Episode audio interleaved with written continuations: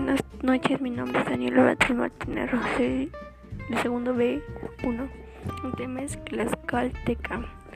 Su ubicación temporal es periodo postclásico, entre 800 después de Cristo a 1600 después de Cristo. Ubicación geográfica es el Valle Central de México, conocido actualmente como Tlaxcala.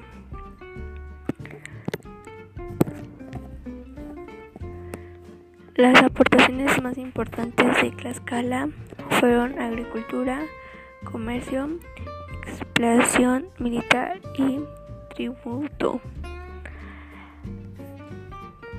La región politeísta son los primeros dioses, los dioses más importantes. Kamasklaski, dios de la guerra,